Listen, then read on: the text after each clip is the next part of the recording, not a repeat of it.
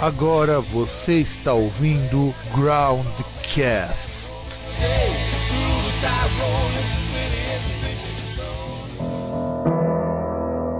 And we will strike you from afar.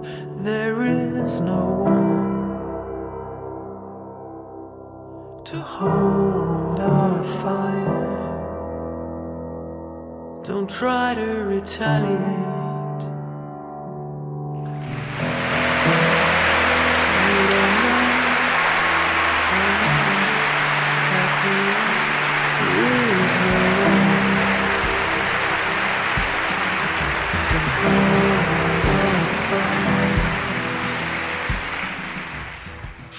Saudações, caro ouvinte, caro ouvinte. Estamos com o seu programa favorito de indicações musicais. Eu acho que atualmente somos os únicos no podcast de música que realmente indica alguma coisa diferente. E estamos com esse programa. Eu sou o Fábio. E vai, César, apresenta isso aí pro povo, vai. É, eu não, vou indicar coisas de sempre, porque sem tempo, sem tempo, sem tempo pra pesquisando coisa nova.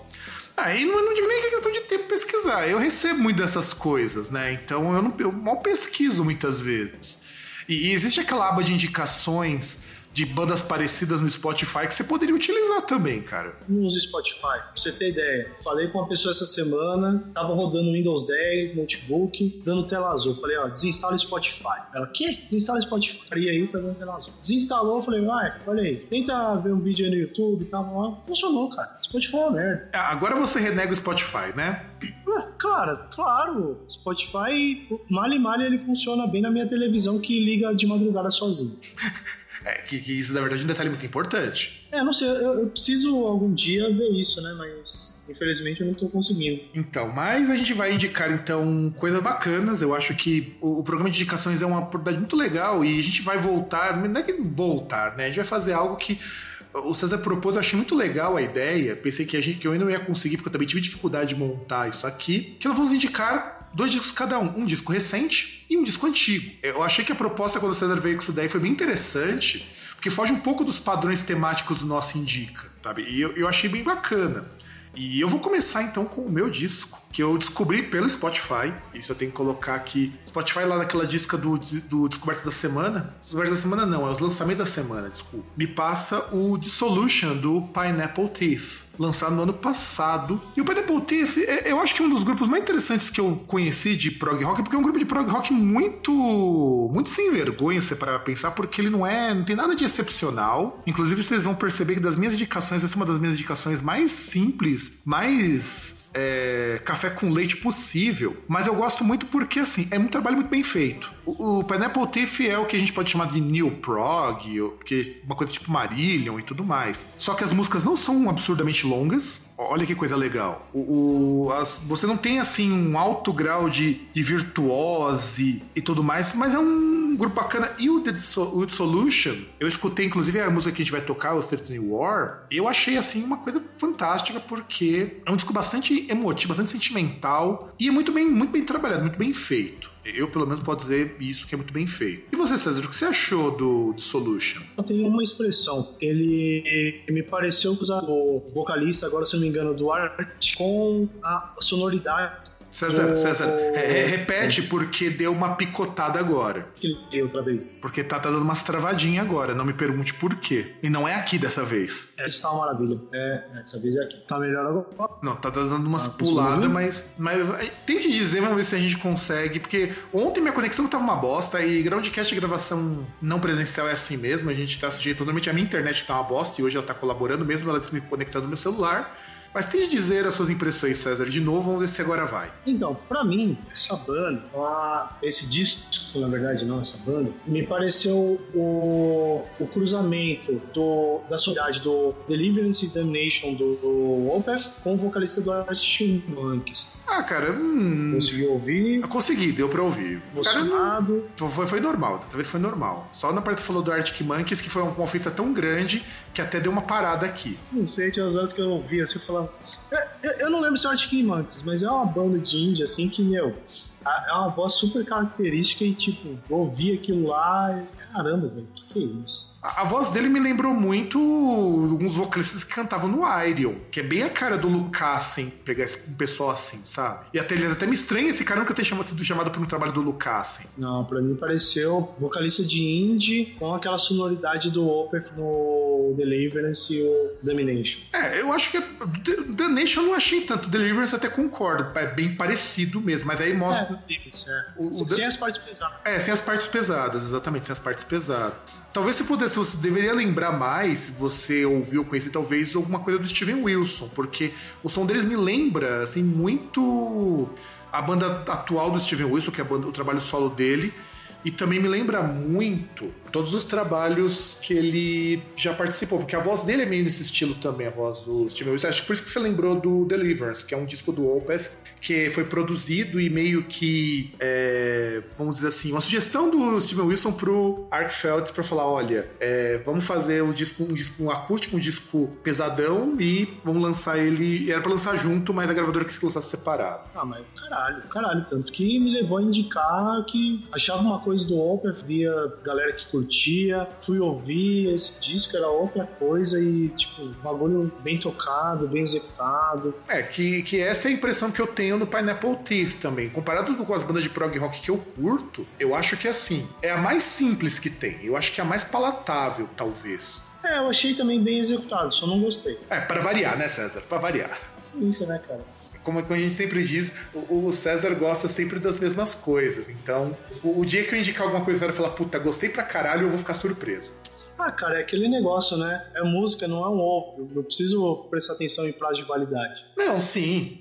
Ma- Mas, mas assim, o problema é que você não vai ficar comendo ovo o tempo todo, né, cara? Então, Não, o problema é o seguinte, não vai, não vai dar caganeira se eu ouvir música velha. É, só, só não vai ouvir música, só não vai mudar o repertório, vai ter as mesmas 20 músicas, mas até aí a gente entende. A única coisa que talvez me incomoda um pouco no Pineapple Thief é que eu acho que as músicas são todas muito parecidas. Ah, de certa forma, mostra coesão no trabalho, né? É, então, mas, é- esse é que eu acho que é o problema. Eu gosto muito dessa coisa da coesão no trabalho, mas eu não gosto quando assim, é coesão demais, sabe? Porque.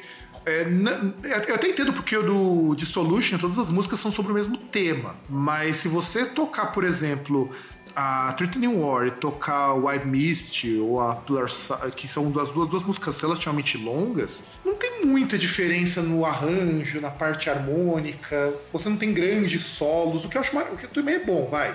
Banda de prog rock que se mete a fazer trocentos solos ou aquelas punhetações instrumentais, eu já acho que perde muito, sabe? Ninguém- eles, eles não são um, um, um Gentle Giant, não são um Premiata Forneira Marconi que pode se dar o luxo de fazer essas coisas porque os caras brisa pra caralho.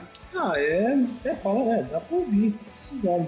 E, e aí, então a gente vai encerrar este bloco tocando um trechinho pra você escutar, que eu já mencionei, Certain War, que é uma baita de uma música, música, acho que é a melhor música desse disco, inclusive, porque ela é bem diferente de todo o resto, inclusive ela é mais pesada do que as outras músicas desse trabalho. Então, só um pouquinho o som aí, produção.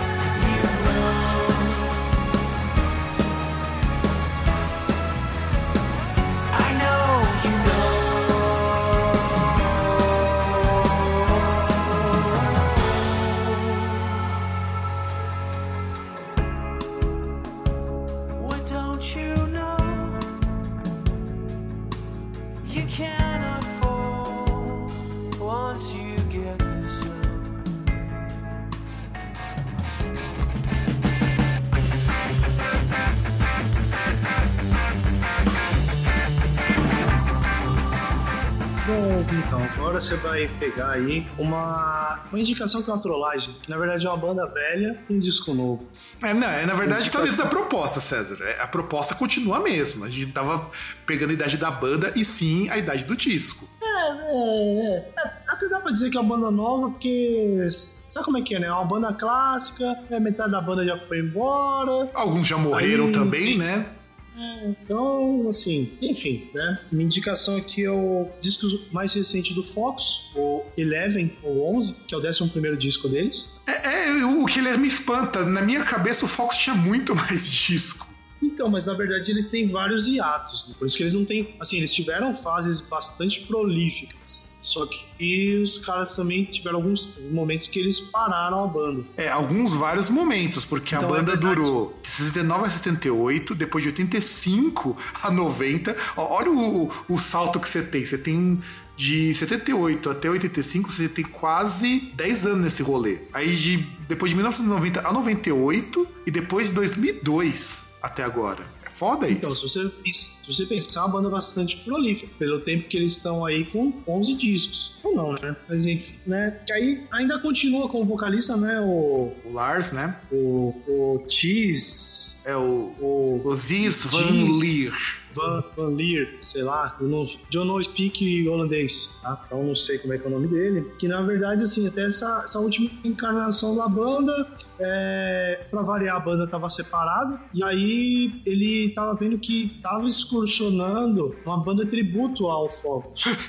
ele foi lá, Eu, aliás, o que é muito estranho, né, cara? O cara é dono da banda e faz uma banda tributo pra ele mesmo. Não, não, não, ele não fez a banda tributo. Ele, ele viu a banda tributo e chamou os caras da banda tributo pro, pra banda dele. Tipo, mais ou menos, sabe? Pegou os aspirantes e colocou no profissional. Ah, sim, chamou os Aspira, chamou todos os Matias pra deixar de ser Aspira e virar música de verdade, né? É, chamou os aspirantes, né? Tipo, chamou a categoria de base e chamou, falou, "Ô, chega aí, vamos pro elenco profissional. E aí puxou os caras, né? E aí, assim, esse aqui é um disco que essencialmente ele é instrumental, né? É um disco de prog rock barra instrumental. A única música que tem vocais é a canção chamada How Many Miles. É, inclusive, quando eu vi que saiu o Focus Eleven, eu fiquei até surpreso, porque eu falei, cara, como assim o Focus lançando o disco? Sabe? E eu achei maravilhoso isso. E aí, pra. É, mais ou menos isso, porque a data de lançamento da banda do disco é meio incerta, 2018 ou 2019, entra em uma daquelas, entre aspas, previsões que a gente fez de bandas gravando discos novos, bandas se reunindo, né? Que Aliás, caso- o César, a gente, pode considerar, a gente pode considerar que o lançamento do disco oficial foi em 2019, mas ele foi lançado no finalzinho de 2018 no Japão, numa edição em LP. É, no apagar das luzes, né? Não, no mas Japão não, já- desculpa, na Turquia. Por que na Turquia, cara? Não me pergunte, cara. É, vai, vai ver o Erdogan é o, é o fã número um dos caras, né? Só pode. É, porque é o que aparece aqui. Deixa eu ver se é, se é realmente na Turquia, a Inalta Fox Re- Records, porque. Olha, foi lançado no vinho turquesa. Ah, não, tá, eu já entendi o que, que rolou. Na verdade, foi lançado em 2018, numa edição especial que foi mandada pra, pra fã, pra quem fez pré. pra quem fez. É, que foi lançado na Europa, o do Japão saiu depois, inclusive a versão em CD, que saiu antes da versão europeia. É muito bizarro isso. Aí você Ah, tem. eu não entendo porque os caras falam assim, opções, mas Então é o disco de 2018, o lançamento dele, mas oficialmente ele só foi divulgado e colocado em 2019. pro mundo ele só veio em 2019. É, exato. Exceto pelo LP limitado, ele veio pro dia 19, 2019. Isso que acabou acontecendo. Embora o Discogs aí, considere como os- 2018, tá? O Discogs considera como 2018. E ainda saiu esse, junto com esse disco, um, um LP ao vivo de 71.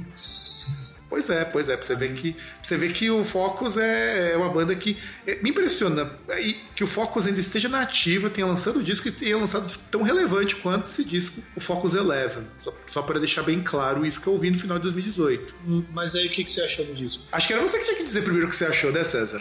Não, eu tô perguntando. Eu gostei muito desse disco. Eu, assim, eu fiquei surpreso porque, é, assim como o novo do Deep Purple, é, deu uma repaginada legal no Focus. É, eu, assim, eu tenho um problema com essas bandas muito antigas quando elas começam a lançar disco, porque a maioria são discos muito ruins. E, são discos muito ruins porque o que acontece? Você tem, por exemplo, sei lá, o Scorpions, o Jethro Tull, o Kansas, que já nem lança mais disco. Todas essas bandas, a- o auge da criatividade deles foi justamente nos anos 70, a maioria dessas bandas. Nem nos anos 80 os discos são tão bons. Aí chega nos anos 2000 e pouco, com tanta coisa acontecendo, e, e fica meio estranho você pensar, puxa, como que uma banda de uns de uns vovozão, já nem sou mais tiozão, vai conseguir lançar alguma coisa que não soe é, bailinho da saudade mal feito ou não tente soar moderno demais porque não sabe como fazer isso. E, e o Focus ele conseguiu entregar um disco do Focus sem soar um disco chato, o que me deixou bastante feliz em passagem. Ah, cara, mas se você pensar, o Focus ele consegue fazer uma coisa dessa porque parte daquilo que eles fazem ainda está em voga, que é o prog rock.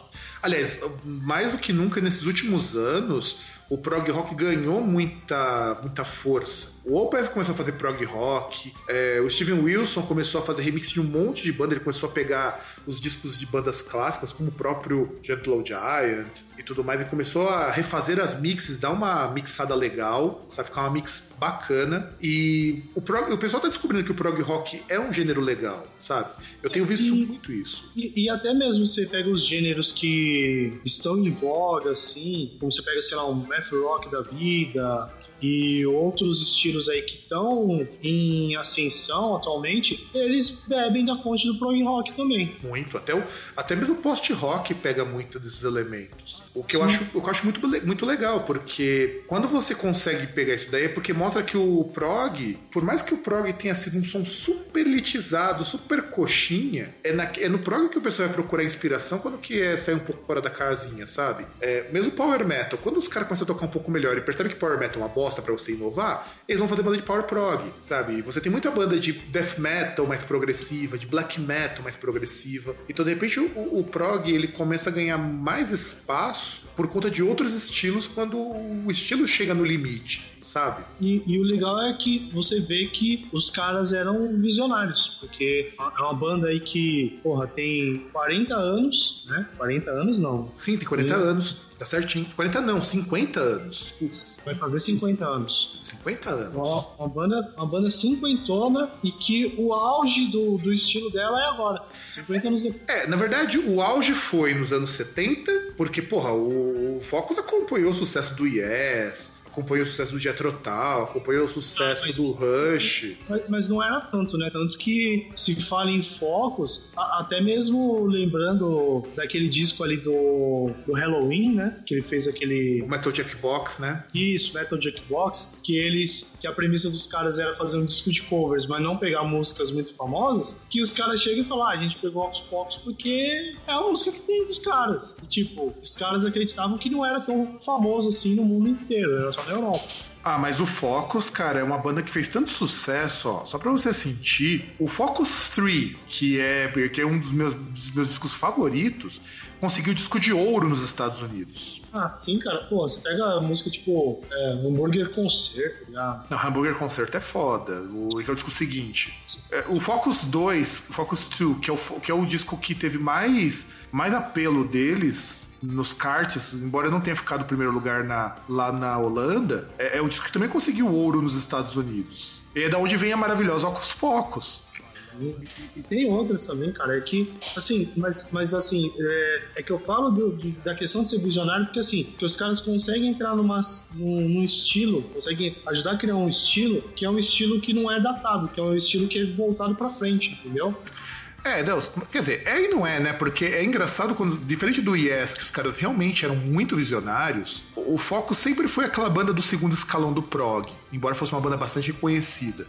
E eles tinham muita influência de música barroca, que, que inclusive é uma coisa que torna o, esse disco diferente dos outros discos do Fox, porque não tem essa assinatura de música barroca mais. É, então, é, é, é um disco que ele, assim, ele parece até ser simples, cara. Sim. Isso que é incrível. É, é- é simples naquelas, né? Você tá- Não, simples assim, comparado com, com aquilo que o Focus já produziu. É, é algo simples. Não, não tem uma música cantada em Yodel, por exemplo. É, exato. Ele não tem esses experimentalismos loucos.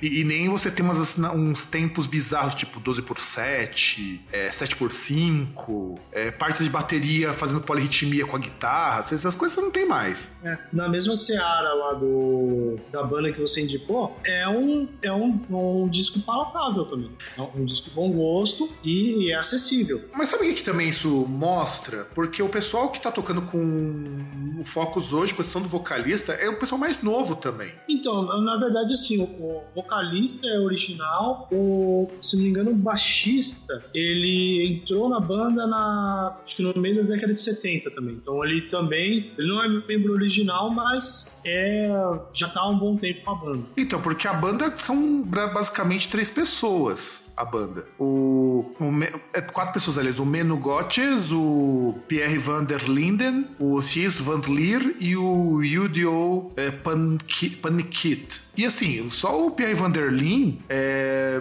é, um, é, é original junto com o resto do Focus. Porque ele foi o guitarrista original, do, o baterista original do Focus. Mas o resto é, é tudo músico novo que tá tocando com os caras, sabe? Então o Perry van der Linden, que é o baterista original, que, é, que originalmente era um baterista de jazz. E foi tocar com uma banda de prog. E, e você percebe que eles não procuram. Assim, você sabe que é Focus, você escuta, você entende que aquilo é Focus, mas não tem nada das, daquelas coisas de música erudita hiper complexa que você precisava de um doutorado em musicologia pra conseguir apreciar com, com tranquilidade, sabe? É uma coisa Não, que. não, não tem aqueles duelos lá de, de, de flauta com, com guitarra, aqueles duetos, coisas do tipo. Aliás, é, que eu, se- que eu senti falta, fascinado. inclusive. Senti falta da flauta nesse disco, que é uma coisa muito típica do Focus e que não teve e ficou muito bom. É, é um negócio mais sutil, né? Tipo, é mais, mais tranquilão. É, exato, mas não deixa de ser um disco bastante técnico. Quando você começa a des- desvendar as coisas do disco, você percebe. Tanto que esse disco ele é interessante, pelo menos eu acho esse disco, o Focus Eleven, interessante, que ele me pegou de surpresa. Porque nenhuma música é super longa, então a gente começa a perceber que o Focus Eleven também tem esse lado interessante. Ele pega, tem músicas menores. Então, é, é uma banda assim que dá pra você ouvir se você não conhece ou você não curte muito prog. E, e eu acho que é uma boa pra você começar a conhecer a banda, correr atrás depois, que aí você vai ter coisas mais, mais complicadas e tal, mas que também tem coisas ali que dá pra. Assim, tem coisas que às vezes podem soar datadas, por exemplo, gente falou do Hambúrguer Concerto. Você pega a Harry Skyrim, tem muito, muito cara de anos 70. Aí talvez pode soar datado. Ainda assim, é, esse disco é uma boa porta de entrada pra você começar a conhecer, tipo, pra não entrar naquela coisa da pessoa que tá começando a conhecer o estilo, quer ouvir e vai ouvir os clássicos, né? Só ficar ouvindo aquilo. Sim, sim, sim, sim, sim. Inclusive, as resenhas pra esse disco são resenhas muito boas com relação a esse disco. Aliás, as foram tão boas quanto a do Pineapple Thief, que eu fiquei impressionado, que o pessoal falou muito bem do Pineapple Thief. Hum, engraçado que até em sites de metal, sendo que o Pineapple Thief tá muito longe de ser metal. E, e o Focus, ele me impressionou. Eu, eu, quando eu ouvi Focus, eu fiquei impressionado com o Focus Eleven, por eles terem lançado um disco novo. Eu vi naquele lá do é, disco- é, no lançamento da semana, tava lá o disco do Focus e eu achei assim bem digno. Sim. E é um negócio que dá pra, dá pra ouvir de boa, assim, se ouvir durante o dia, legal. É, é um disco, assim, como é que posso dizer? Tem uma. Ah, é, é meio abstrato isso, mas tem uma sonoridade mais pra cima, sabe? Também. Ah, mas esse é bem tipo do Focus. O Focus, diferente do Yes, que o Yes, ele.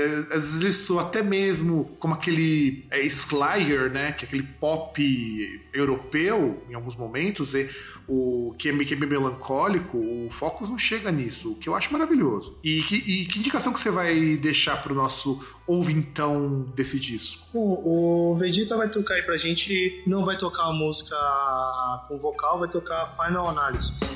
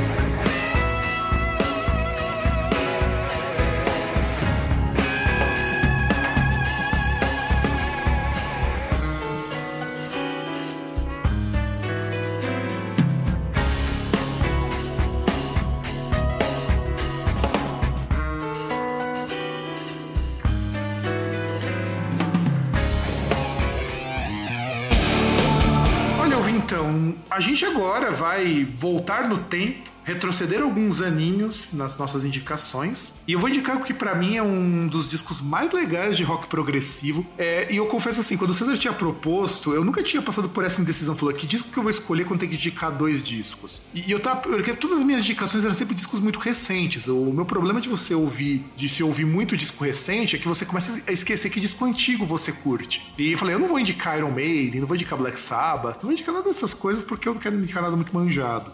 E eu acabei pegando um disco super manjado, pra falar a verdade, que é o, White Honey do Tiamat. E, o Tiamat é uma banda muito curiosa, porque é uma banda que começa como um grupo de death metal, ele também é sueco, um grupo sueco, assim como os vai falar do Opeth e tudo mais, eles também são suecos. E, e eu conhecia, na verdade, o Tiamat a partir do Skeleton Skeletron, que é o disco que sai depois desse. Não, não, é o Deeper Kind of Lubber que sai depois desse. Acho que é isso, agora não tô lembrando qual é a ordem. Que é um disco de gothic rock. Olha o rolezão que a banda faz. Ela sai do death metal e vai pro rock gótico, estilo Sister of Mercy. Só que aí existe o disco Ed Honey no meio do caminho. E quando eu comprei esse disco na Metal Discos, falei, pô, disco Tiamat era pra comprar ou um um disco Tiamat ou um outro disco que tava na faixa de preço. Inclusive eu comprei esse daqui baratinho, tava mais barato. Eu falei, pô, beleza, Tiamat, né? Meu, eu já conhecia o- ele tocando gothic rock, conhecia uma outra música da época que eles tocavam death metal. Fui pro, pra ouvir e falei, cara, mas que que é isso? Que tava tocando a, a própria White Honey. Aí depois eu comecei a ouvir e falei, cara, mas isso aqui é muito diferente do Tiamat que eu conheço. Aí eu fui ler no encarte e tudo mais tal. Aí tem uma explicação do John Ed Landis falando que, olha, é, chegou uma hora que eu tava ouvindo muito Pink Floyd eu queria fazer um disco do Pink igual o disco do Pink Floyd. Tanto que todas as músicas do White Honey, o CD original, falam de experiências do uso de drogas. A própria, por exemplo, Whatever That Hurts seria o uso de opiáceos e tudo mais. Então, um disco bem. Assim, e um disco que é uma puta de uma viagem, cara. É, é você tem que ouvir esse disco e, sim, abstrair completamente, porque ele é bem naquela pegada do- dos discos tipo Animals, do Pink Floyd. É muito bizarro. E é o disco mais vendido da Century Media. Só perdeu esse posto de mais vendido depois que o Lacuna Coil chegou com o Coma Lies. E até o. isso, né? É, engra- é verdade, bem lembrado, cara. Também tem esse laranjão, né? A flor na capa, as tonalidades. É, eu não tinha parado pra pensar. Agora falando isso é verdade. É bem. É, é bem, é bem a cara de, de disco que vai ficar em primeiro lugar da Century Media. São dois discos laranjas. Não, amarelo. Laranja não, amarelo. Amarelo puxando pro lado. Porque tem aqui, acho que é um girassol, não sei. É, do Ed Honey é um girassol. Então, com Malais também. É muita coincidência isso, cara. Os dois discos mais vendidos da Century Media terem flores na capa. E serem meio que pontos de virada na banda, porque o Coma Lies também é um ponto de virada no, no Lacuna Coil. É, antes. Mas aí, César, você que disse que escutou algumas coisas do Ed Honey, o que, que você achou? Então, eu tava tentando entender que disco do Pink Floyd que eles estavam tentando reproduzir. Eu cheguei à conclusão que foi algum dos discos que eu não gosto. Mas assim, é, eu tenho que confessar também que o nosso amigo Spotify ele me atrapalhou na hora de ouvir o disco. Que, e aí depois deu, deu uns rolos aí, umas coisas, eu não consegui ouvir o disco inteiro. Mas sim, é um negócio muito viajado, assim. Psicodélico, né, cara? É, então, e aí dependendo, às vezes quando ele é muito viajado, eu até lembro de uma outra indicação que você tinha feito milhões de anos atrás, que era um bagulho também meio viajado, que nessa época eu tinha o prêmio do Spotify, eu fui ouvir a indicação e eu dormi. Qual que era o disco? Ah, não lembro, cara, faz tempo. Era um bagulho tipo, que era meio viajado, tinha umas, umas músicas instrumental, mas eu não sei se era por causa do disco mesmo, ou por causa do, do meu estado na época, que tipo, eu ia ouvir assim numa tarde, tava, se não me engano, num sábado, aí tava deitado, não sei se tava deitado no sofá ou, no, ou na cama, com o celular ali, ouvindo no fone de ouvido, e eu cochilei, dormi simplesmente. Esse aqui não chegou a esse ponto, mas isso aí também porque o Spotify me atrapalhou, porque a versão que tem no Spotify é a versão que é o relançamento mais o bônus, né? que é a versão masterizada de 2007. É, sendo que a minha versão, a que eu tenho, que eu comprei, que foi um dos relançamentos do Tiamat, já é uma remasterização. Porque quando você procura no Spotify, essa versão, que é a mesma versão que eu tenho, já é um remaster. Que, o que mostra assim, a força desse disco, porque para que você tenha ele relançado em 2007, porque já teve um relançamento nos anos 2000, que inclusive foi o que chegou no Brasil, e, e eu, fiquei, eu fico muito puto, porque esse é o disco que tem todos os grandes sucessos do Tiamat. Tanto que quando eles vieram fazer show no Brasil, e o show deles foi junto com o Moonspell, num dia que eu fui fazer um teste para um concurso de professor na ETEC. Era uma terça-feira, inclusive. Meu irmão foi nesse show, e eu não fui. E ele falou, Ah, mas foi, falou foi um puta de um showzaço, cara.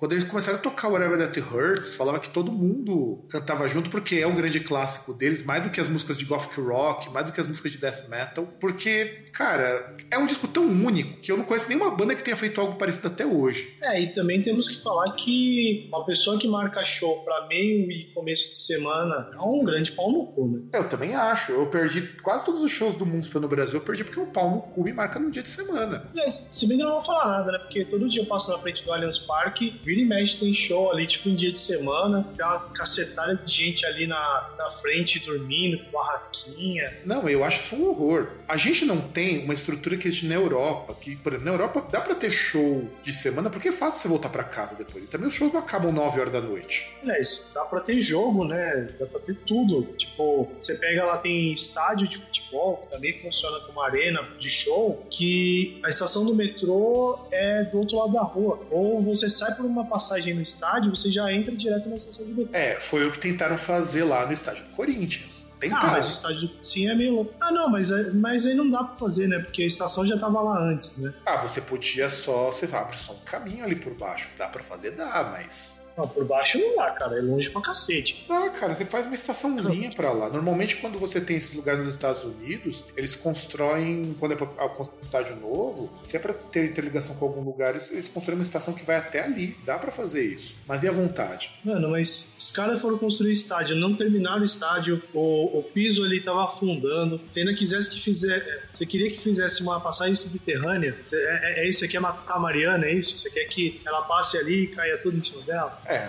tem razão, tem Eu razão. aviso pra ela, aviso pra ela.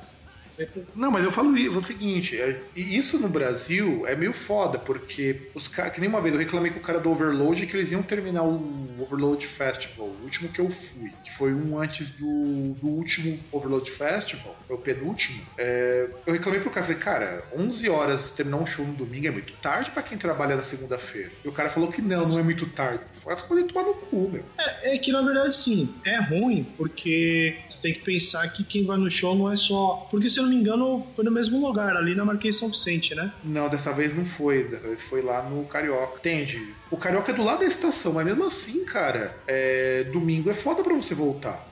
Porque domingo você não tem toda a frota funcionando de ônibus e de metrô. Sim, exato. É, por exemplo, quando teve o show lá, o show do King Diamond, até a Mariana falou que eu podia dormir na casa dela se eu quisesse. Cara, vai rolar, meu. É, eu tenho que acordar cedo no dia seguinte. Eu acordo muito cedo no dia seguinte. Então pra mim não rola. É, é que esse negócio de produção de show é tipo. é, os caras pensam muito em quem tá no entorno e é muito carrocêntrico, né? Por mais que os locais não tenham estacionamento, os caras têm muito mentalidade de tipo, ó, mas 20, 30 minutinhos ali de carro, uma hora, eles já estão em casa. Não, e, e não só isso, eles, eles esquecem que é o seguinte: você não tem um sistema de transportes público eficiente para levar todo mundo, é, sabe? É, pensar nisso.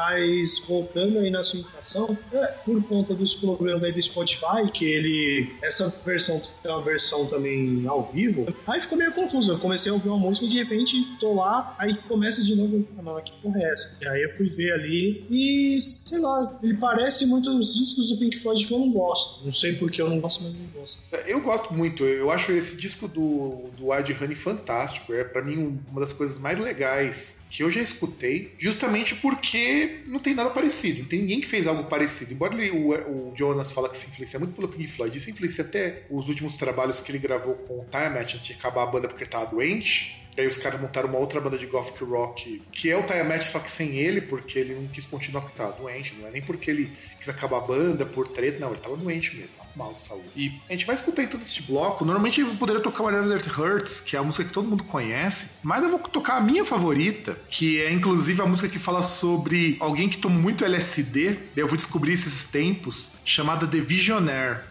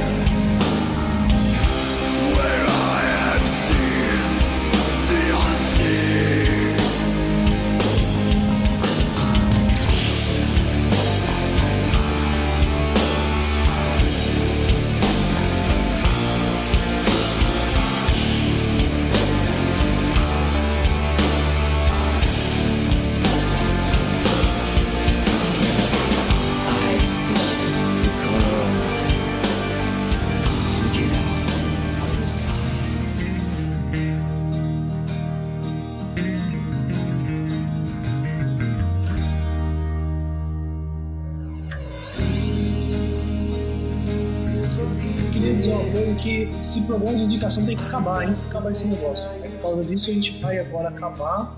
É, eu tinha visto a indicação que o Fábio tinha feito, falei, ah, vou ver algum disco que eu gosto, mais ou menos da mesma época. Ou seja, praticamente todos, né? Aí, é... Não, então eu tinha pensado em outro disco e tal, mas aí eu falei, não, mas tá muito longe, é de 99, ele indicou um de 94. Aí, com todos os problemas, toda a celeuma, eu lembrei do Dr. Sim. Não lembro, não lembro exatamente porquê, mas eu lembrei do Dr. Sim. E aí eu fui ver, tipo, ah, mas Dr. Sim é um disco que lançaram nessa época. E aí eu fui ver que tem o Brutal de, de 95, né? Que aí, quando a banda tinha aquela a formação, vamos chamar de formação heróica da banda, né? Que era o André e o Ivan Buzic e o Eduardo Ardanui. Tipo, porra, Ah, Nessa época o, o Ivan já cantava, já, já cantava. porque eu sei que teve a fase do Jeff Becerra, que ele entrou pra substituir um Foi vocalista. Foi Depois? depois, foi depois. Acho que foi depois que ele que ele participou do projeto do Malmsteen, inclusive. Hum, não foi antes. Não foi antes de participar, porque ele entrou no, no programa do Malmsteen, porque assim, é, o, doc, o, o BC é um, cara, é um cara engraçado, porque ele é basicamente um músico de gravadora quebra galho que te empurram quando você tem que colocar ele de qualquer jeito, porque ele já cantou no Malmsteen, cantou no Loudness e no Dr. Sim. Inclusive, foi uma época que o Dr. Sim tava fazendo sucesso lá fora, porque eles estavam pela Warner, se eu não me engano, e a Warner empurrou ca- o cara pra lá. É, mas foi depois do Malmsteen, inclusive. Tá, porque eu na, na minha cabeça ele tinha ido. É, na verdade ele foi uma das. Foi antes de ele, inclusive, ele, depois da banda que ele entrou foi o Animetal, e aí ele continua aí, por aí. Porque ele participou do Obsession, depois entrou no Loudness em três discos, depois entrou no Malmsteen, e logo que ele saiu do Michael V. Project, que era o projeto dele, ele gravou um disco com o projeto, dois discos com o projeto dele, pra depois entrar no Dr. Sim 2, que foi aquele disco que saiu em banca de jornal, se não tô enganado. Sim, que já foi na década de 2000. Que inclusive é um disco bem ruinzinho, cara, o Dr. Sin 2. Ah, mas olha o vocalista, né? Não, mas sem contar que foi um- o Dr. Sin 2 foi o disco que mais vendeu deles. Sabe? É. é, Você tem que imaginar que o Dr. Sin nunca fez muito sucesso antes de lançar o Dr. Sin 2. E o Dr. Sin é uma banda foda, porque os caras acabaram a banda ano retrasado, porque os irmãos Buzik, mais o, o André, acho que mais o Ivan que tava reclamando, que não dá pra fazer rock no Brasil, porque não sei o que, tudo mais, tá muito difícil, então resolveram acabar a banda. Na verdade era frescura no rabo. E aí, ano passado, finalzinho do ano passado, eles voltam. O que corrobora a nossa teoria de que 2019 é o ano de retornos. Ao contrário dessa galera que acha que 2019 é o ano do podcast. É, exatamente. Não é o ano do podcast, mas é o ano dos retornos. Inclusive, alguém, algum podcast talvez volte nesse- aproveitando a seara das bandas que estão voltando. Podia ser o Café Brasil, né? Podia acabar e aí depois eles voltam aí, sabe, sei lá quando. Ah, podia ser também. Talvez nunca. Talvez nunca, isso é verdade. Ou o Nerdcast. Na maneira de que ainda dá, Então, pra, dá, pra, assim- ainda dá pra engolir, mas enfim. Ah, é, dá pra engolir vocês que ouvem, eu não ouço mesmo, então foda-se. É, e aí surge aquela pergunta, né, que assim, tá, César, mas assim, é, nós já tivemos aqui três discos praticamente de, de prog, ou próximo, próximo de prog, né? Um, um mesmo que você indicou, dois que o Fábio indicou, e você pegou um disco de 95, você pegou um Dr. Sim. Por quê? Porque eu lembrei que tem, assim, tem duas músicas do Dr. Sim, sim, tem outras músicas que são legais e tal, mas tem duas músicas que, cara, não dá, né? Tem duas assim que, sabe, se fosse fazer uma coletânea dos melhores momentos da música ocidental, sei lá, sei lá, se o disco ia ter mil músicas ou coisa do tipo, uma música ela teria que ter. Se fosse uma edição especial pra mim, teria que ter duas músicas do Dr. Sim. Uma que é Futebol, Mulher em Rock and Roll, só que não é desse disco, e a outra é Fire. Que, aliás, eu vi só ao vivo num show Dr. Sim que teve aqui em Santo André. Ela ao vivo é melhor ainda. Nossa, cara, essa, música é, sabe, é, é uma das músicas assim mais rápidas. Aliás, Eu acho que é a mais rápida do Dr. Sim, sabe? Tipo, é, é- é coisa que, por exemplo, que você vê assim em- do tempo que eu comprava revista de guitarra e tal, que eu ainda tinha esperança em aprender a tocar, agora eu me conformo em fazer barulho. E você via assim, tipo, as partituras, você via as tablaturas da música, você fala, mano, que isso? Você olhava e fala, não, eu, eu, eu, eu me contento em ficar só no air guitar nessa música. Ah, sem contar o seguinte, é, as trilhas do, do Dr. Sim, ele fez parte do Confissões de Adolescente, ó, as trilhas legais aqui. Amor e Intrigas, Chamas da Vida, que é da onde tem a música Fire, e gravaram uma música exclusiva pra Vitória em 2014. Pra você ver, a- a- e ainda é uma banda de, com trilha de novela. Ah, mas aí foi depois, né? Aí a, a banda já tinha desandado. Não, não, e assim, e eu, eu acho que esse disco é legal porque tudo que você conhece do Dr. Sim começa nesse disco. A bem da verdade é essa. Nem o primeiro Dr. Sim tem essa sonoridade. Então você tem uma sonoridade muito muito única nesse disco pro Dr. Sim, que ele seguiu o resto da carreira. Mesmo num disco como Bravo, que puta disco ruim, cara.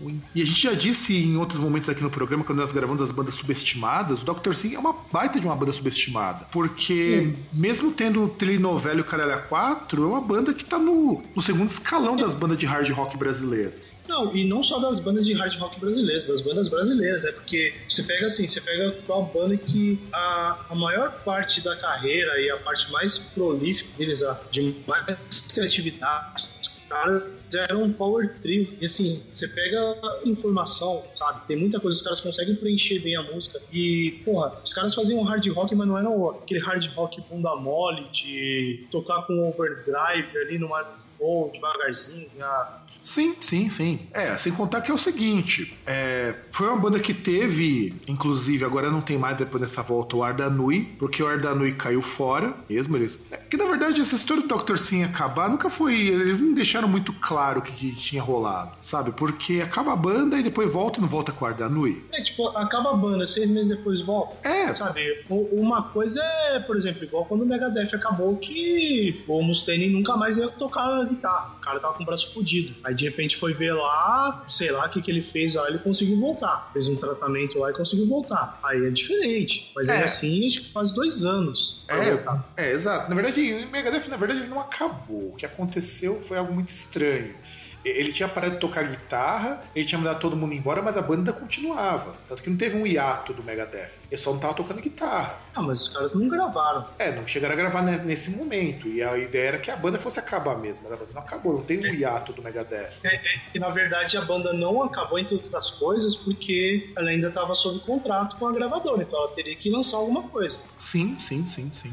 Então, assim, ela só não acabou oficialmente, mas na prática acabou. Não, sem contar o seguinte, né? O, o Dr. Sim, por exemplo, aqui nesse caso, a, a ideia era. A banda acabou, inclusive eu lembro que eu e o César a gente zoou pra caramba quando ouviu a declaração lá do, do Ardanui, também falando, nossa, que era difícil ter banda, não sei o que e tudo mais. Tanto que assim, a banda oficialmente ela tinha acabado Dr. Sim em 2016, mas o anúncio foi em 2017 que eles falaram, ah, não dá mais pra fazer isso tal. E depois, no final do ano passado, eles voltam. E assim, voltam com turnê, vão voltam pra gravar disco e tudo mais. Então, eu não entendi esse chororô todo do Dr. Sim. Se era um chororô dele, se era um chororô do Ardanui. É, se for do, do Ardanui, aí já não acho que é um chororô. Eu acho que aí seria mais aquele negócio, tipo, dele chegar, ele falar que não dava mesmo, só que ele não poder falar o motivo real, entendeu? Ele não poder jogar as claras. Então ele vai e fala um negócio nebuloso, tipo, olha, é, não dá mais pra ter banda, sabe? Situação no Brasil pra ter banda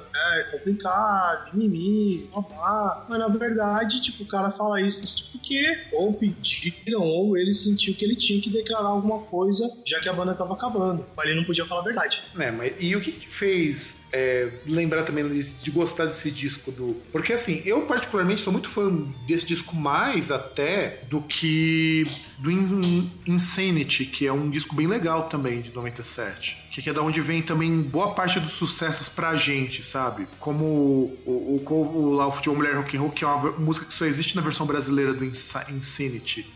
Que, que, que, É. Prossiga. Eu, antes de interromper, prossiga. Não, é que aí só ia falar também que aí só dois pontos aí que, por exemplo, a, também a questão do Eduardo, do Eduardo Tanui, que assim, ele pegou aí um, é, era uma geração de Guitar Heroes brasileiros, né? O Edo, o Kiko Loureiro, O Rafael Bittencourt, Mas- né? por mais que o Bittencourt ele seja, ele fosse o cara assim mais é, atrás assim da parte de composição do Angra, essa questão de Guitar Hero quem pegou muito mais foi o Kiko Loureiro. Ah, mas é porque o Kiko Loureiro fazia workshop, é, tentou construir um nome mais até do que o. Construiu. Ah, Também tem, tem o Ives Passarel nessa época, quando ele ainda. Porque no começo dessa época ele ainda tava no Viper. Antes, antes, na verdade, né? Que aí teve o Luiz Passarel no Viper. E aí você tem uma outra seara aí na década de 90 de Guitar Heroes brasileiros, né? Tipo Kiko Loureiro, o Eduardo Ardanui, que você percebe que ele é largamente influenciado por, pelo Paul Gilbert e o Steve Vai. É, você tinha. Ah, o Viper não- já não tava mais em. Tava nativo ainda. Né, né? Tava porque o Viper só parou, só deu o primeiro hiato em 96. Mas o Pete Passarel, o Ives Passarel, ele já tinha caído fora nesse. Ou ia tá pra cair fora, porque na época ele tava tocando hard rock, hardcore. Que foi também a época que o Angra surgiu. Aliás, a época que o Dr. Sim surge é a mesma época do Angra. E a época que o Viper tava no topo, sem o André, mesmo sem o André Matos. E, e aí você também começa a ter uma, um- uma ascensão desses guitarristas muito bons no Brasil, em, conson- em consonância não, em contrapartida com o que tava realmente estourando lá fora, que era o Sepultura. Apesar do, do Andreas Kisser mais ou menos se enquadrar nisso, mas questão de estilo totalmente diferente, né? Exatamente. E o Dr. Sim, eu acho que nessa época do Brutal, ele foi interessante porque é o primeiro grande disco do Dr. Sim. Se você pegar o primeiro disco do Dr. Sim, é um disco muito mais cruzão. Não tem metade. Aliás, eu sinto muito esse disco influenciado pelo Deep Purple, inclusive. Acho que tem uma influência muito forte do Deep Purple dos anos 90 nesse disco também. E aí só tem um ponto também que essa formação, nessa época, eles participaram do lendário é, Philips Monsters of Rock, né, no Brasil. Que Sim. participou, ah, participou Black Sabbath com o Dio. O Angra. Slayer, isso, é, então, Doctors, que aí, se eu não me engano, assim, não sei se essa é a ordem exatamente. Dorsal Atlântica, Angra, o Dr. Sim, Slayer e o Black Sabbath com o Dio. E o Kiss também, cara. A gente pode esquecer que participou o Kiss. Lembro. Eles tocaram. É, é, no- que eu lembro assim que era clássico desse, desse festival, é que na MTV, quando passava disco do ah, clipe do Angra, passava Carry On gravado no Monsters. Sim, sim. Sendo que a música é de 94 e eles pegaram o, o, áudio da música junto com o vídeo da, de alguns takes da, daquela apresentação. Tanto que mostraram take de dia e de noite lá. Era muito bizarro. É, é, também tem essa, né? Eles pegaram vários takes e, e montaram aí. Tanto que a versão que você ouve é a versão de estúdio. É, na verdade é a versão do single, porque eles cortam a introdução. Eu fui descobrir muito tempo depois que aquilo era um que era a versão do single. Porque quando eu escutava no Angels Cry, além do arranjo ser diferente, a música é muito mais tosca no Angels Cry. É uma versão do single ainda por cima. Que, que eu acho assim. E, e é legal, eu acho assim. Eu, eu conheci o Dr. Sim na mesma época que eu conheci o Angra. Por, por coincidência. Não foi com esse disco, foi com o Insanity, porque uns amigos meus de escola escutava. Aí eu fui conhecer depois aquele disco que eles lançaram com o Jeff. Que eu, aí eu achei que o Dr. Sim era meio ruinzinho, porque um amigo meu comprou essa edição na banca. Os caras. Sem contar os caras do Dr. Sim em Santo André, cara, nas, nas casas menorzinhas, sabe? Era a época que você conseguia ver do Dr. Sim por 15 reais. É, eu não paguei nada porque eu vi num evento aqui de Santo André, junto com outras bandas de power metal. Inclusive, Dr. Sim foi a última banda, uma banda depois do Dr. Sim. Mas assim, é legal. Dr. Sim é uma banda legal. Esse disco é um disco muito bacana. A única ressalva que eu faço é que, infelizmente, ele é um disco um pouquinho datado nesse sentido, cara. Um pouquinho datado. É, mas aí não tem o que fazer, né, cara? Tipo. Porque até mesmo, por mais que eles fizessem um hard rock que não era similar ao que tinha na época, assim, toda essa parte assim que eles pegaram de um hard rock mais rápido e mais pesado, sabe? É, essa pegada aí do guitarrista ser guitar hero e tal, você ter um negócio puxado pra guitarra, tudo isso é, é coisa que, tipo, que ruiu ou teve que mudar muito meados da década de 2000. Sim, sim, é. E, e é isso que quando você escuta, por exemplo, é diferente quando você vai escutar uma banda como a gente diz, a gente gosta de prog rock. Que o prog rock é legal isso. O prog rock ele consegue, dado uma porrada de coisa que ele se influencia, ele consegue ser uma coisa mais atemporal. Veja que eu não tô falando que ele é atemporal como todo, que tem também coisa de prog rock que tá bem datadinha. Mas esse disco do Dr. Sim, é o único problema dele é que é um pouquinho datado. Assim, dá pra escutar de boa, dá. Mas comparando com o que você tem desses revivals de bandas de hard rock que apareceram no começo dos anos 2000, é, falta coisa. E também a produção do disco deixa um pouquinho a desejar hoje. Não, e, e você tá errado, que tem uma coisa que dá pra criticar, que é justamente a capa é muito tosca.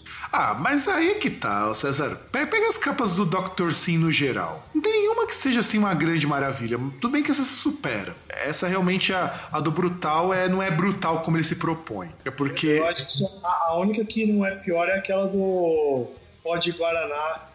É o trabalho de country dos caras. Mano, é muito ruim aquilo ali também. Aliás, ô César, pega a primeira capa do Dr. Sim, que é a serpente enrolada na maçã, cara. Aquilo é muito feio. Aliás, feio não, é brega, né? A gente diz que isso aqui é brega. É, né? Parece White Snake.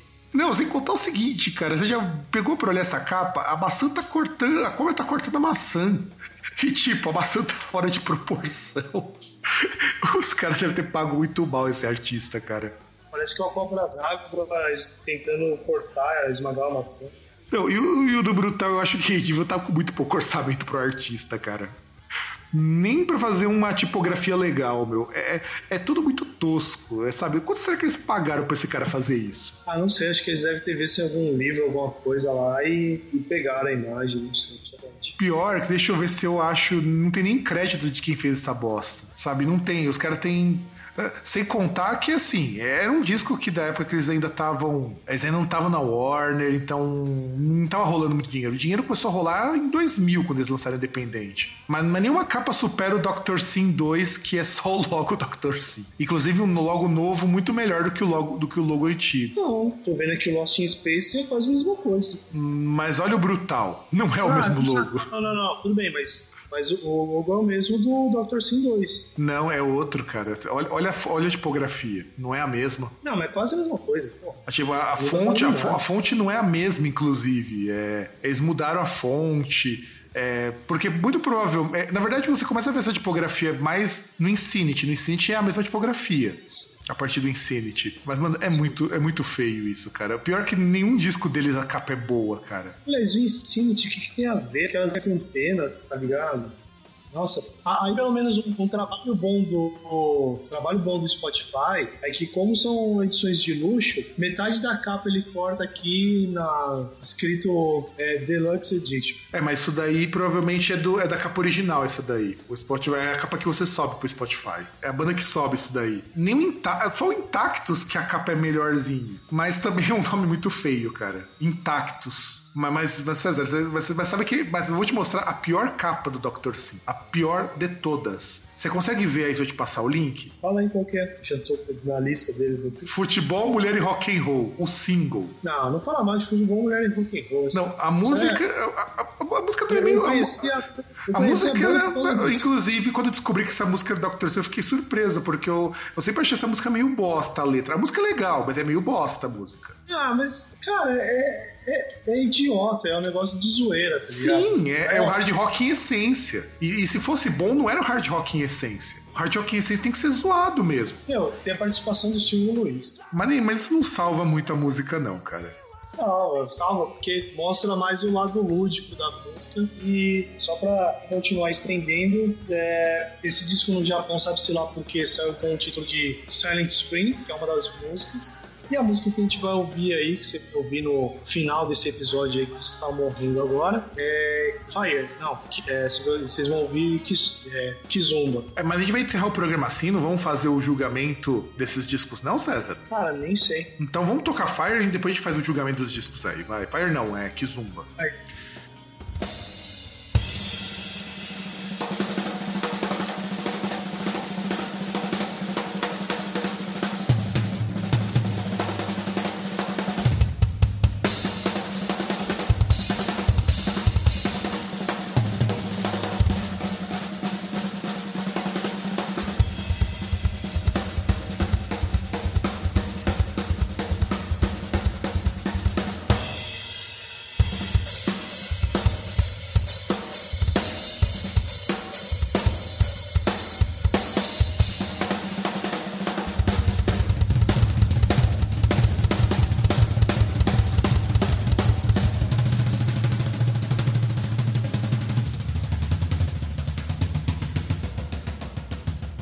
E aqui é aquela hora, né, que eu sei que o César odeia, mas foi o próprio César que instituiu, que é na hora da gente julgar os discos. Sim, é tipo aquela gente que fala que vai acabar uma mata, mas aí depois reclama que ficam questionando. É, mas não ia acabar uma mata? E, e as mamatas dos seus parentes? É, exatamente, exatamente. A gente não pode acabar com essa mamata aqui do Groundcast.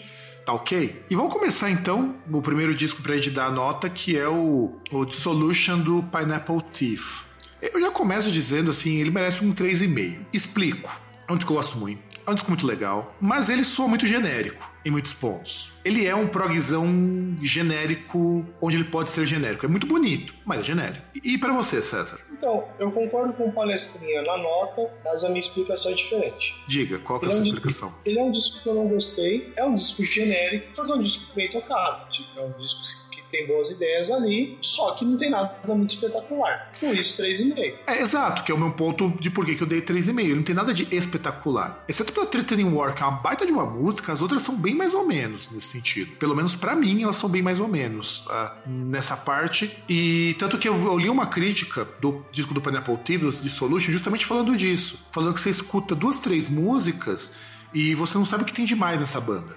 Porque assim, eu leio algumas resenhas antes de falar qualquer coisa em programa pra ter mais ou menos uma ideia do que falar e do que comparar, né? Eu sempre leio depois de ouvir, né? Eu nunca leio antes. É que, sei lá, né? É um tipo de, de coisa que, por exemplo, se você vê algo antes, e se fosse uma banda que tivesse muito hype, você vai ouvir e você fala, ah, é só isso? Tipo o Ghost, né? Embora eu defenda que o primeiro disco do Ghost é muito bom. Eu não sei, eu preciso ouvir pra poder chegar e falar que você tá errado. Mas eu tenho que ouvir primeiro. Ma- Mas escuta, o primeiro disco ele é bom. É, ironicamente, quando eu escutei no Last FM esse disco, eu tinha achado o disco do caralho. O problema foi do segundo disco em diante, que aí virou palhaçada. Virou não, né? já era, mas consolidou. É, é que os caras se concentram mais na, na teatralidade e esquece da música, né? É, e não só teatralidade. King Diamond faz muita teatralidade e também é interessante, embora eu não tenha gostado dos últimos discos do King Diamond. O problema Não, é, de sim. repente a banda só tem isso pra te oferecer, sabe? Não, não, então, justamente isso que eu falei. Porque se você foca muito numa parte, você não foca na outra, e tipo, você vai ter um monte de música genérica, um monte de música meia boca, só que aí na, chega lá no palco, ai, nossa, tem os vitrais ali, o cara tá vestido de papa, não sei o quê. Ai, tá com a cara pintada, tá com a máscara. Ai, eu não sei qual que é o nome do, guitarrista, sabe? É, você não tem mais nada, a banda se torna isso. Isso daí é diferente do que acontecia, por exemplo, com o Batushka. Que agora a banda tá em processo porque o vocalista saiu e quis levar o nome da banda. E aí o cara teve que revelar que ele era o guitarrista do Batushka, que era o dono da banda. Teve que revelar que o cara era o, é vocalista. Não é melhor que uma banda, eu não vou lembrar o nome dos caras que eu recebi da Pelagic Records, que, os, que o show, os caras fazem show com um palco vazio. E não mostra rosto, não mostra nada deles. Que é uma banda que eles falam que todo mundo é membro de alguma banda grande na Europa, mas resolveram gravar um disco no anonimato pra que eles pudessem lançar sem aquela coisa de ficar comparando, de ficar procurando referência e tudo mais. Tanto que não tem. os- eu- Quando eu recebo os releases, não tem nome, mal tem bill, e é uma banda que as músicas, elas são. Elas são, são todas instrumentais. Mas a banda é boa? É muito boa, é muito boa. Caramba, Já pensou que, que surpresa seria se, por exemplo, você pega uma banda dessa, você fala, puta, a banda é muito boa. Aí de repente você vai ver os membros lá, é tipo o Thomas do Nightwish, o Tony Capo, vocalista, é, o Timo Talk lá na guitarra, tá ligado? Seria um choque. Olha, mas eu não duvidaria de ser uma de poder ser uma coisa assim. É tipo o Stalag e o Gulag, né, que são duas que é um projeto de noise, que é todo mundo membro de banda de black metal, mas ninguém sabe quem que é. Eles quando lançaram o último disco do Project Terror, eles encerraram todas as contas em redes sociais. Então a, a coisa é assim. E, e eu, eu acho legal de- dessa banda né, que os membros são todos anônimos e tudo mais, porque é, um, é uma música assim, tem uma puta influência de música de prog rock, mas não é prog rock. Mas agora indo pra sua indicação, César, que nota você dá pro Focus Eleven? Bom, é, não sei porque eu não tinha muita esperança quando eu fui ouvir o Fox. Né? Foi uma surpresa ver que eles estavam lançando discos, mas sei lá, imaginei assim, sabe? É, é, é bem aquela vibe. Você olha e fala, ah, mas a banda tem 50 anos. Sabe? Os caras são velhos. É, é uma banda de prog. Então, assim, pra, pra vir um disco que seria só punhetação ou saudosismo, era um pulo. Sim, sim. Inclusive, quando eu vi o Focus nas minhas indicações de lançamento da semana, também fiquei meio receoso justamente por conta disso. Felizmente não aconteceu. É, é um disco, dá pra falar que é um disco light pra você ouvir. É um disco que você consegue ouvir, sei lá, você consegue cantarolar as melodias, sabe? Um disco bastante, bastante acessível e assim, e tem boas ideias ali, entendeu? Apesar de ser acessível, não é um disco simples. Não é um disco que peca pela simplicidade. E aí, por isso, porque eu gostei, eu sou obrigado a dar pelo menos quatro. Ah, cara, então. Eu escutei muito esse disco quando ele foi lançado. Escutei muito, mas muito esse disco. Eu, eu dou um 3,5 também pro, pro Focus Eleven pelo seguinte.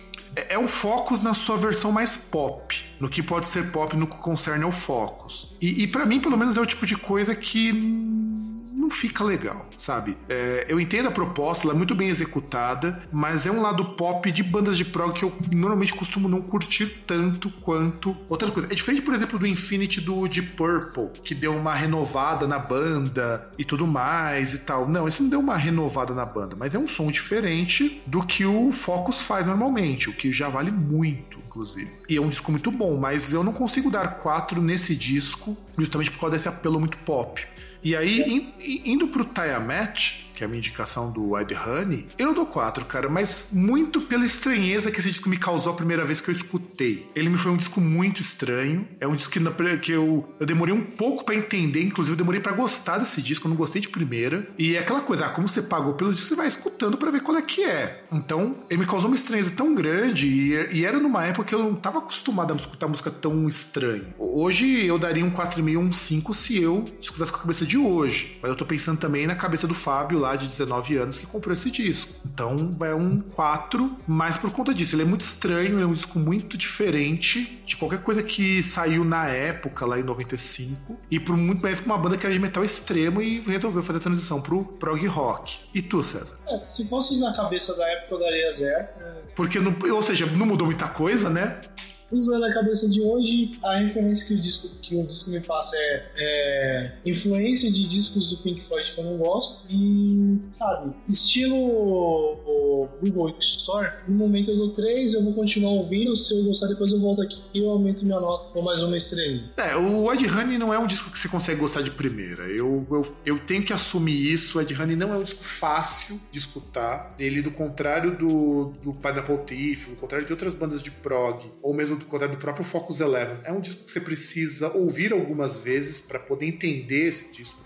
É que nem você pegar os discos mais psicodélicos do Pink Floyd. Muito dificilmente você gosta nas prime- nas primeiras audições. Eu lembro quando eu escutei o, o primeiro disco do Pink Floyd, eu tinha achado muito chato. Depois de muitos anos eu comecei a reescutar esses discos. Não lembro pra qual, acho que foi quando a gente foi fazer falar alguma coisa do Pink Floyd. E em algum programa que a gente falou, alguma coisa relacionada ao Pink Floyd. E eu tive que reescutar esses discos, aí eu comecei a entender a propósito desses discos. Mas e, e isso que eu acho que é sempre complicado em bandas assim. Se você precisa que a pessoa entenda o disco por completo, é, é um disco que você perde muito ouvinte potencial, que até poderia gostar. Por outro lado, é um disco que você consegue reescutar outras vezes e ele continuar interessante. É diferente, sei lá, se eu pegar uma banda que eu sei que o César, que o César curte, que é o Duncan Jones. Cara, não dá pra você escutar o Duncan Jones 10 vezes e você achar que a banda é uma banda mais genial do mundo. É uma banda legal, eu gosto pra caramba, mas tem o que você descobrir ali. Mas é uma banda que te fisga na primeira música. Ou não. Ah, fisga, cara.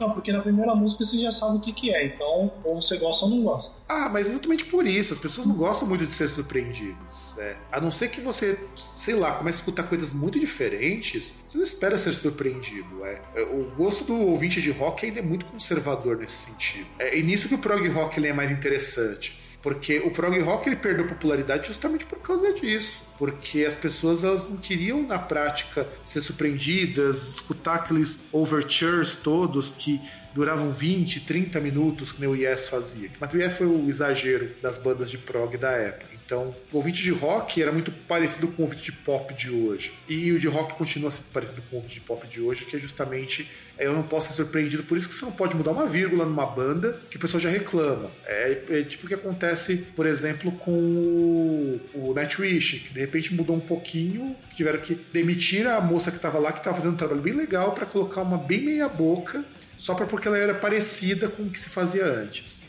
sabe? É é complicado, complicado. E, e aí sobra o último disco, que é justamente o Dr. Sim, o, o, o disco Brutal de 95, o Brutal, né? Se a gente for falar em inglês. Pra mim é complicado o nome desse disco, cara.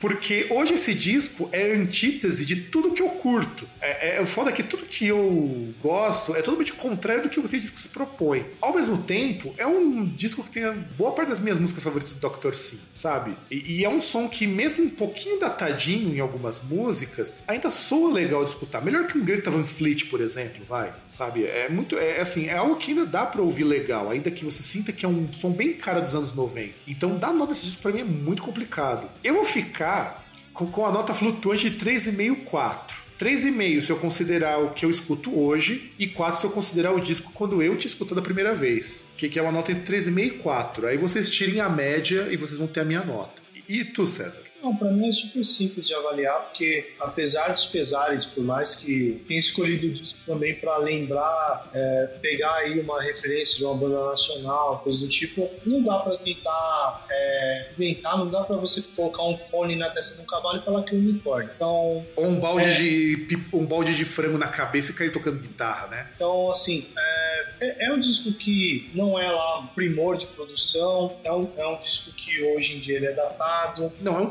pouquinho, não é muito não, cara. É um Não, pouquinho. não, é datado, é datado. Não é muito, mas é datado. Tem um, é- é- ele é um disco cansado. Ah, É um disco- você acha mesmo, cara? É que eu acho o seguinte, eu acho que talvez se a produção fosse um pouquinho melhor, talvez um remaster desse disco dê uma melhorada nisso, acho eu. É, mas, mas é justamente isso. Se fosse algo que tivesse sido melhorado e retrabalhado, talvez ia melhor pro ouvir. E assim, pensando nisso, tal, tá, tem a minha música é a segunda música que mais gosto da banda, tem, mas ainda assim eu, cara, olha, Você percebeu por que que é foda da nota desse disco, cara? eu- olha, eu sou muito rígido eu dou 3. Cara, você tá mais rígido que eu, meu. Caralho, mano. Você tá. Parabéns, cara. Você tá, você tá muito mais exigente do que eu nesse sentido. Não, e- e dou 3 também porque os caras são pau no cu e acabaram com a banda, depois voltaram, é, vai ficar de castigo aí, é 3. Não, mas eu acho que você- o que você fala tem muito sentido, porque é, é que assim, eu tenho um lado muito afetivo muito forte com o Dr. Sim, porque eu já vi show, eu já ouvi esses discos quando eu era adolescente. Eu sempre achei assim, eu achei, embora futebol e rock and roll sempre achei uma música bem bosta, mas eu curtia precisamente por ser bem bosta. É, cara, é que quando você escuta Fire ao vivo, Fire ao vivo é sensacional, é, é mil vezes melhor do que no disco e você percebe porque o Dr. Sim é uma banda foda. Ao vivo a banda é muito foda.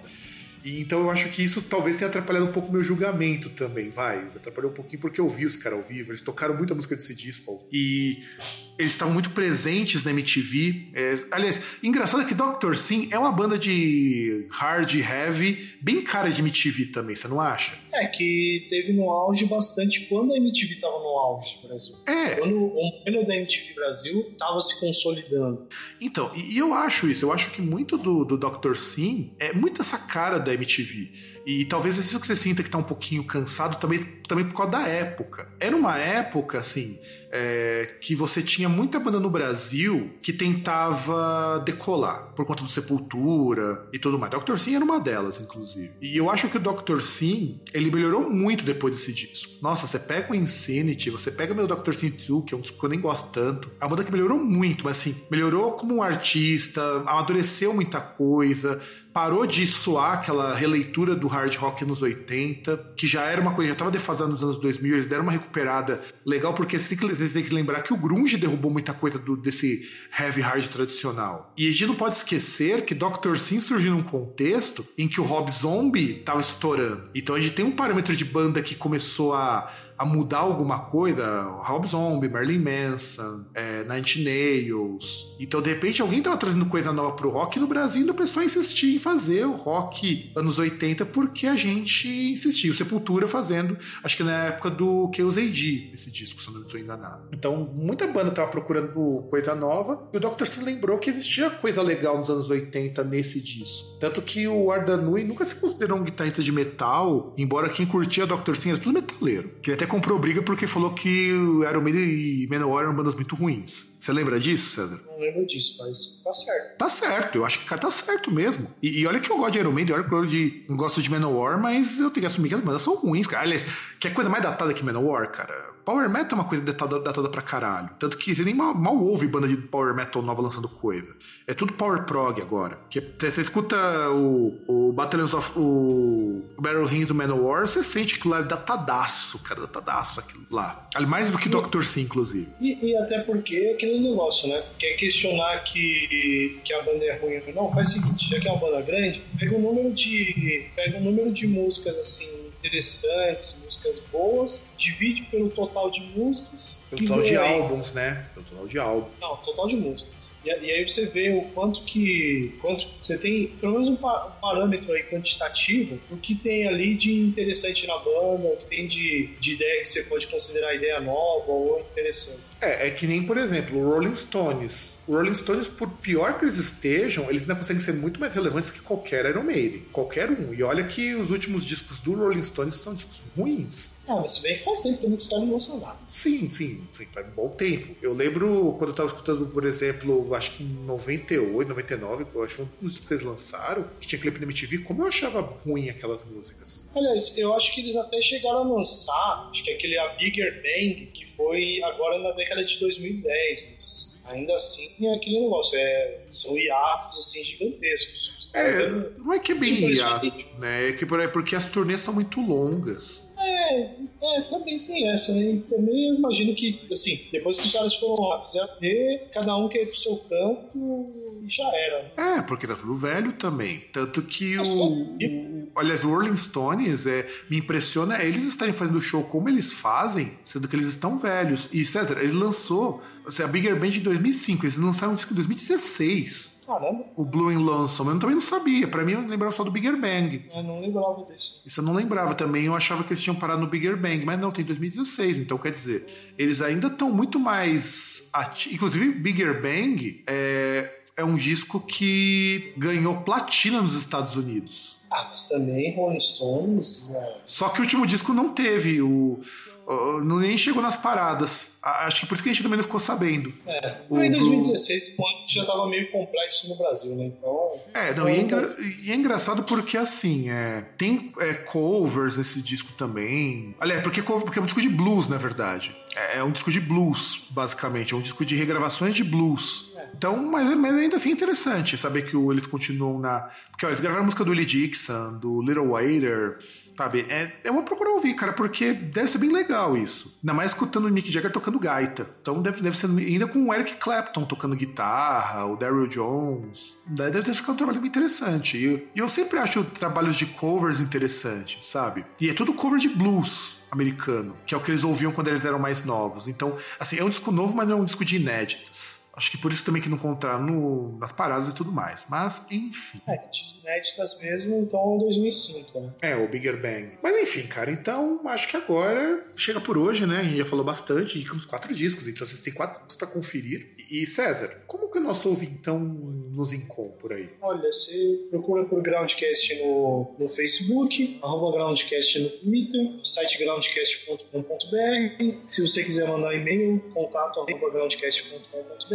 Sei lá, acho que não tem mais, mais nenhum local aí. Sim, vocês também podem ouvir a gente no Apple Podcasts. Pode ouvir a gente também no Spotify, ou assinar aqui mesmo, ou escutar pela página mesmo, que muita gente eu sei que, gente- eu sei que escuta pela página. E é isso, gente. Então, a gente se vê na semana que vem, se não atrasar, como provavelmente irá atrasar. E eu acho que tá na hora de dizer tchau. Então, César, diz tchau pra eles. Diz tchau pra eles. Então, falou, Tchau, gente. gente. A gente nos se vê na semana que vem.